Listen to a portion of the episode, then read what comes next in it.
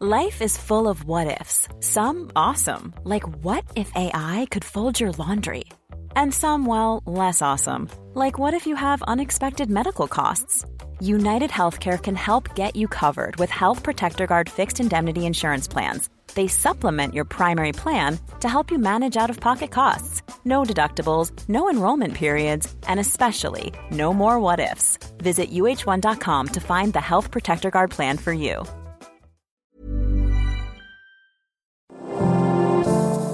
Bonjour et bienvenue dans Mon Stade à moi, le podcast Est républicain, républicain Lorrain et Vosges Matin qui va vous faire découvrir les champions de nos régions sous un jour nouveau.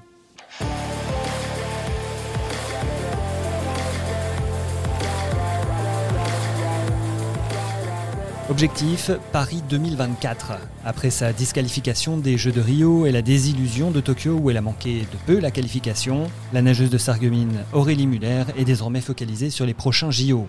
À quel moment a-t-elle compris que la natation allait prendre autant de place dans sa vie?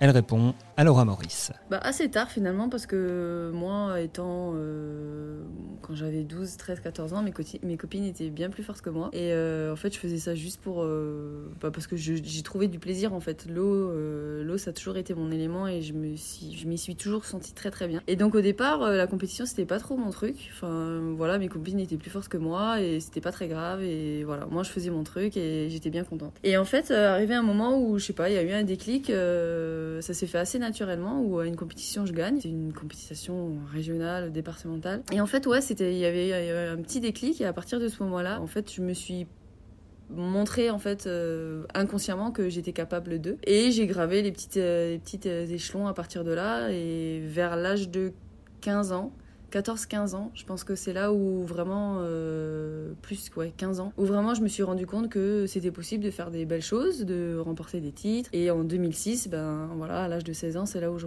remporte mon premier titre de championne du monde junior. Et là, voilà, c'était parti. Alors c'est quoi une vie euh, de nageuse avec euh, tous les sacrifices qu'on peut imaginer et toutes ces heures d'entraînement quotidiennes? Alors moi j'appelle pas ça des sacrifices parce que alors forcément, euh, c'est un choix de vie, mais pour moi, c'est pas, euh, pas, des, pas des sacrifices, c'est plutôt des choix simplement. Ça ressemble à se lever tôt le matin, à faire son premier entraînement euh, quand les gens dorment presque encore. C'est retourner chez soi, se, se, récupérer, se reposer, se préparer à manger, faire la sieste et y retourner pour le deuxième entraînement. Donc c'est à peu près 5 à 6 heures d'entraînement par jour, ça tous les jours. Le week-end, on rajoute les compétitions et puis bah, c'est à peu près ça toute l'année. On a un mois, un mois et demi de vacances euh, dans l'année. Donc voilà, ça fait 15 ans que je fais ça et ça fait 15 ans que je, que je m'éclate quoi. À quel moment euh, l'eau libre est arrivée dans votre parcours et est-ce que ça a été euh, un déclic, une évidence pour vous Ouais, ça est arrivé euh, en 2007. Parce que moi, j'étais d'abord une nageuse de, demi-fond, donc 800, euh, 1500. L'eau libre n'était pas encore euh, aux Jeux Olympiques. Elle est arrivée en 2008. Et donc, en fait, les années avant, on sentait bien qu'il y avait une, émulation pour le 10 km parce que c'était c'est la seule discipline qui est, qui est olympique. Et puis, moi, j'étais vraiment très à l'aise dans les disciplines d'endurance. Donc, je me suis essayée à 5 km à Gérardmer durant l'été, comme ça, pour, pour me faire plaisir, pour voir ce que ça allait donner. Et en fait, je gagne 5 km. Et puis forcément, à Jarmer, ben voilà, c'est un super endroit, il faisait beau, euh, je gagne. Donc je me suis dit, bah pourquoi pas. Et, euh, en fait, cette discipline, elle m'a vraiment euh, Ouais, elle m'a vraiment beaucoup plu parce que bah, déjà c'est en extérieur, on est en milieu naturel, que ce soit en lac, en rivière. il y a l'aspect euh, vraiment stratégique qui, qui, qui, me plaît beaucoup. Parce qu'on a un peu en bassin, mais, euh, mais en eau libre c'est totalement différent. Il faut vraiment s'adapter à, l'environnement, aux différents facteurs en fait qui se proposent à nous et chaque course est vraiment différente. Donc c'est vraiment cet aspect-là qui m'a beaucoup plu.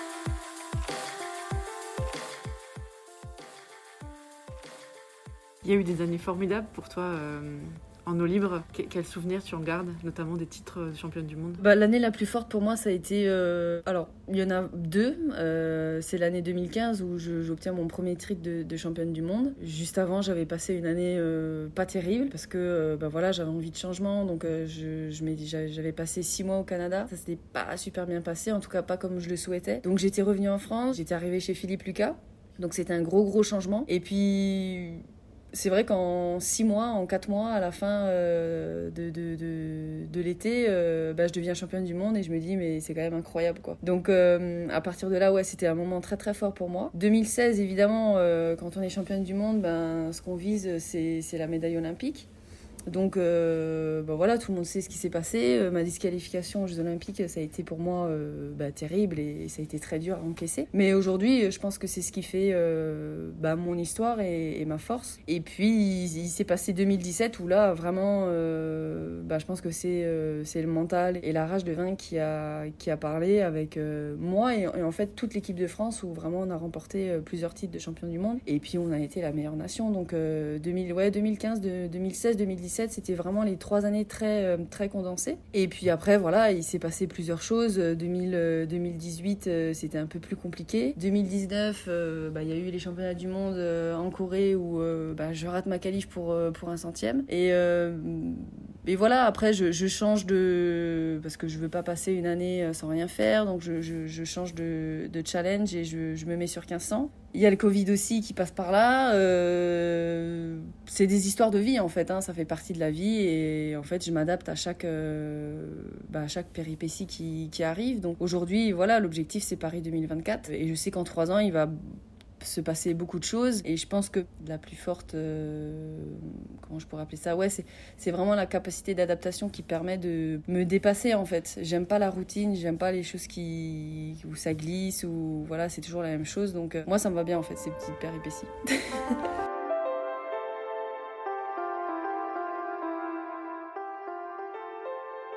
Je voulais revenir justement sur euh, l'après-Rio, sans parler vraiment des, Jeux Olympiques, on sait mm. tous que, ce, qui, ce que, la souffrance que ça a généré. Mais euh, après Rio, il y avait eu euh, ce fameux défi en Argentine. Qui, qui était assez incroyable. Qu'est-ce que ça a représenté? Comment cette idée un peu folle est venue?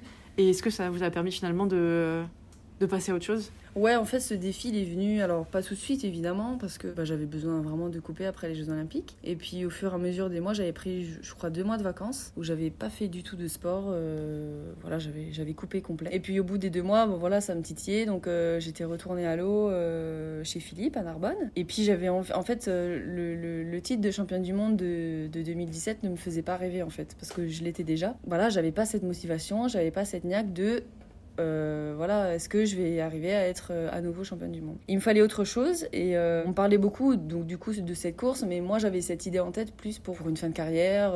et puis en fait l'idée s'est faite au fur et à mesure et à Noël, je prends avant Noël, je prends ma décision, je me dis bah je vais y aller, je vais voir ce que ça donne et le but c'est vraiment de, de, le terminer. En Argentine, il faut savoir que cette course c'est une course mythique qui se fait chaque année. Là-bas c'est jour férié donc donc c'est vraiment c'est vraiment super parce que ça met en lumière vraiment notre discipline. Tout le monde est au bord de, la rivière et, euh, et, nous encourage. Ça dure 9 heures. Et donc, euh, moi j'avais besoin en fait de, ma récompense parce que j'avais tellement travaillé, j'avais, je m'étais tellement entraînée qu'en fait aux Jeux Olympiques, bah, en fait je suis pas sur les tableaux. Voilà, même si euh, je finis deuxième, à la fin euh, je suis quand même disqualifiée, j'ai pas ma récompense, j'ai pas ma médaille, j'ai aucune récompense quoi. Donc euh, je voulais ma récompense et je me suis dit voilà le, défi là c'est ça sera ma récompense si je si je termine cette course. Et puis ben voilà cette course a été a été vraiment inédite et incroyable parce que bah c'était un peu comme, euh, comme la vie, quoi. Il y avait plein de péripéties, il fallait s'adapter et ça duré 9 heures, alors que normalement ça devrait durer 8 heures. J'avais pas du tout les conditions qui étaient prévues. Euh, Stéphane Leca, qui m'avait suivi euh, pendant toute la course, il avait jamais vu des conditions comme ça. Donc, bah ouais, c'était fait pour moi, quoi. Et puis je termine cette course en, troisième position, donc bah que demander de plus, quoi? Et à partir de là, ouais, vraiment, j'avais, ça m'avait permis en fait de, de finir le chapitre Rio et de vraiment passer à autre chose à l'image un peu de cette course, on a l'impression d'un mental énorme. Il y a eu des désillusions et à chaque fois, euh, vous avez trouvé la force de revenir, de continuer là où vous auriez pu euh, simplement aussi tourner la page et arrêter. Comment vous pouvez décrire ce mental et euh, est-ce que vous le travaillez particulièrement? Non, je, ne travaille pas particulièrement le mental, euh, mais en fait, je pense que ça fait partie de moi. Je l'ai découvert en fait au fur et à mesure des, des années. J'ai pas été aussi forte mentalement quand j'avais 12 ans, 14 ans, 16 ans. Je pense que ça s'est fait avec les, situations à laquelle j'ai dû, dû m'adapter. Après, euh, moi, ce qui me fait rêver, c'est. Enfin voilà, j'ai presque tout gagné, il m'en manque, il manque une. Je fais tout pour y arriver, évidemment, ça, ça met un peu de temps. je, voilà, euh, ça va faire euh, trois Olympiades euh, et, et, elle est toujours pas là. Donc, mais bon, voilà, je me dis que ben, Paris 2024, ça serait le, la plus belle fin en tout cas. Mais non, le mental, en fait, moi je l'ai forgé au fur et à mesure des années et des expériences que j'ai pu, que pu vivre.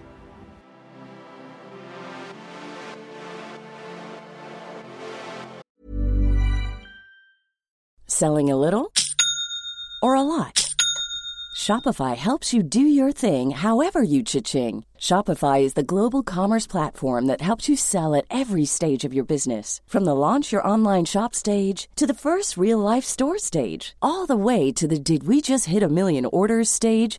Shopify is there to help you grow. Shopify helps you turn browsers into buyers with the internet's best converting checkout. 36% better on average compared to other leading commerce platforms because businesses that grow grow with Shopify. Get a $1 per month trial period at shopify.com/work. shopify.com/work.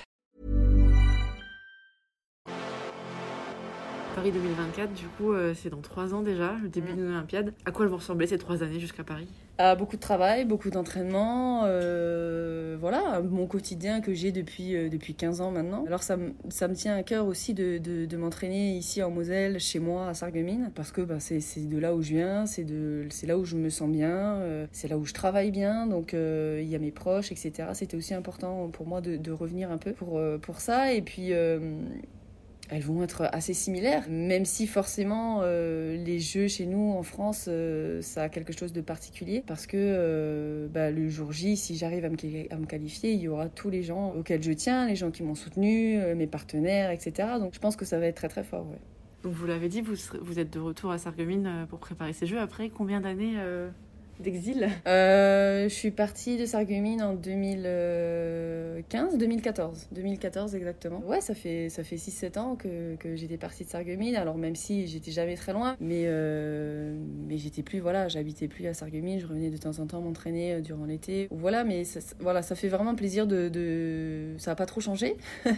Je retrouve les gens avec qui j'ai grandi, etc. Donc euh, c'est... Ouais, ça fait du bien. Pour euh, bien travailler, bien performer, il faut être bien euh, dans sa vie, dans son environnement. Vous y croyez à ça? Ah oui, moi moi j'y crois vraiment à 100% et j'ai toujours performé euh, quand j'étais bien dans ma vie en fait. Donc moi l'en- l'environnement pour moi est vraiment primordial et je crois que je, je aujourd'hui je fais mes choix euh, par rapport à ça plus que par rapport alors évidemment le sportif euh, prime mais mais certains choix voilà je les je les fais par rapport à l'environnement qui se trouve autour de moi et ça je l'ai appris au fur et à mesure de, de ma carrière. On sent que les Jeux Olympiques euh, ont une importance vraiment toute particulière pour vous, peut-être aussi parce que comme c'est le seul titre euh, qui manque, il y a eu euh, Rio, il y a eu cette qualification manquée d'un rien euh, pour euh, Tokyo. Est-ce qu'à un moment on se dit euh, les Jeux c'est pas pour moi? Bah oui, forcément, euh, on se pose la question. Et je me la suis posée euh, cent mille fois. Mais euh, j'ai toujours cette flamme en fait. J'ai toujours ce, ouais, ce petit truc qui me dit euh, c'est possible et, euh, et puis j'y crois. Donc à partir de là, euh, enfin, plusieurs fois je me suis dit bah c'est bon. C'est bon, euh, arrête, c'est voilà, euh, t'es t'es arrivé au bout de, de ce que tu pouvais faire, mais euh, je sentais que si j'arrêtais, euh, bah, j'allais avoir des regrets. Et moi, je veux absolument pas avoir de regrets. Voilà, si à Paris euh, ça ne marche pas, et bah c'est pas grave en fait. J'aurais, j'aurais essayé, j'aurais tenté, je serais vraiment allée jusqu'au bout euh, et je passerais à autre chose. Mais euh, le truc, c'est que j'ai encore ce petit truc, il y a encore quelque chose qui, qui voilà, qui, qui me dit que c'est possible. Et, et puis je pense qu'il y a des signes dans la vie qui, qui ne trompent pas. Donc voilà, Paris 2024 chez moi, euh, pour la fin de ma carrière, euh, je pense que ça sera pas mal. C'est l'or que vous voulez ou, ou une médaille oui, forcément. euh, voilà, je m'entraîne pas pour être deuxième, je m'entraîne pas pour être troisième. Évidemment, je vais pas, je vais pas le cacher. moi, je vais monter sur sur la boîte et si possible dans la plus haute marche. Après, si j'ai une médaille d'argent, une médaille de bronze, évidemment, ça sera ça sera fabuleux. Mais moi, je m'entraîne pour l'or. Donc il reste, il reste Paris 2024. Est-ce que à 31 ans vous pensez euh, déjà un peu à la suite? Oui, j'y pense, euh, j'y pense un petit peu, alors pas trop parce que j'aime pas trop me, me disperser. Mais forcément, on y pense parce que, ben, pareil, j'aurai 34 ans. J'aimerais beaucoup euh, me, me reconvertir dans le bien-être, la santé, etc. Donc, je fais une formation dans la naturopathie. Donc, pourquoi pas, euh, voilà, euh, avoir un cabinet, quelque chose euh, dans, dans ce genre-là. Alors, je sais pas vraiment précisément, mais en tout cas, les métiers de la santé me, me plaisent beaucoup. ouais. Est-ce que quand on a une, une activité, une passion qui prend autant de place, il y a quelque chose qui ressemble un petit peu à la peur du vide ou euh, pour l'après bah, En fait, je me suis jamais posé la question parce que je suis toujours très occupée. Alors, évidemment, je suis toujours très occupée à m'entraîner, mais j'ai plein de passions, j'ai plein, enfin, j'aime beaucoup de choses. Alors, forcément, il va y avoir un gros changement le jour où je vais m'arrêter. Euh, j'aurai, voilà, c'est quand même premier métier, on va dire. Hein. Je, voilà, je vais avoir presque 18 ans de carrière. Donc, euh, c'est sûr que, ouais, ça, ça, je veux pas dire que ça fait un peu peur, mais il y a, de l'appréhension, voilà, de savoir euh, qu'est-ce, que va être ma vie plus tard, qu'est-ce que je vais pouvoir faire, est-ce que le, le, sport va pas me manquer, euh, comment je vais compenser en fait cette dépense-là. C'est plus ces questions-là. Après non, je je me pose euh, je me pose pas trop de questions sur l'après carrière parce que je sais que voilà je, vais rebondir et, et, je vais faire ce qui me plaît donc voilà. Alors qu'est-ce qu'on peut vous souhaiter pour conclure? Eh ben de, de m'éclater, de prendre du plaisir dans ce que je fais et, euh, de, me souhaiter le meilleur.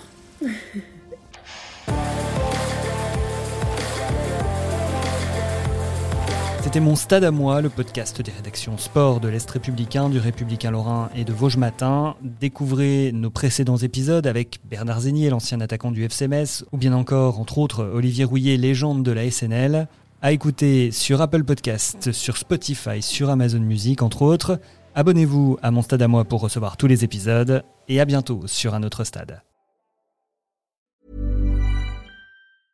Brought to you by Lexus. Some things do more than their stated functions, because exceptional things inspire you to do exceptional things. To this select list, we add the all new Lexus GX. With its exceptional capability, you'll see possibilities you never knew existed, sending you far outside your comfort zone. But as much as the GX challenges you, it also spoils you. Its intuitive technology and luxurious features mean that wherever you go, you'll never go without. Live up to it. The all new Lexus GX.